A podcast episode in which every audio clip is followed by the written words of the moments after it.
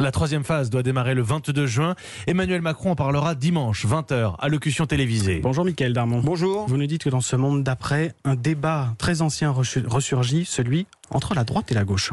Et oui, le vieux clivage droite-gauche qu'on pensait disparu depuis l'élection euh, d'Emmanuel Macron, un combat qui reprend donc en cette fin de quinquennat et sur un terrain explosif, celui de la fiscalité. À l'Assemblée nationale, les dissidents de la REM, hein, qui ont créé leur groupe il y a euh, deux semaines environ, ont mis les pieds dans le plat en proposant de taxer les hauts revenus et les dividendes des multinationales pour financer la relance économique. Pour ces macronistes de gauche, il n'est pas question en effet d'imposer des hausses d'impôts aux ménages. À droite, au contraire, on se bat pour soutenir les entreprises en baissant leurs charges et en augmentant le temps de travail. Et ce vieux débat ne fait que commencer, ou plutôt que recommencer. On l'a vu pour le premier tour des élections municipales et le deuxième tour le 28 juin devrait confirmer cette tendance. D'où l'urgence pour Emmanuel Macron de revenir aux racines du macronisme pour réaffirmer que ses intuitions de 2017 étaient justes, même s'il a reconnu que c'était difficile à mettre en œuvre du fait des crises, de la réalité du pouvoir. Je n'ai pas réussi à embarquer les Français, dit-il. Il va tenter de les Michael Darmon le fait politique tous les jours dans la matinale d'Europe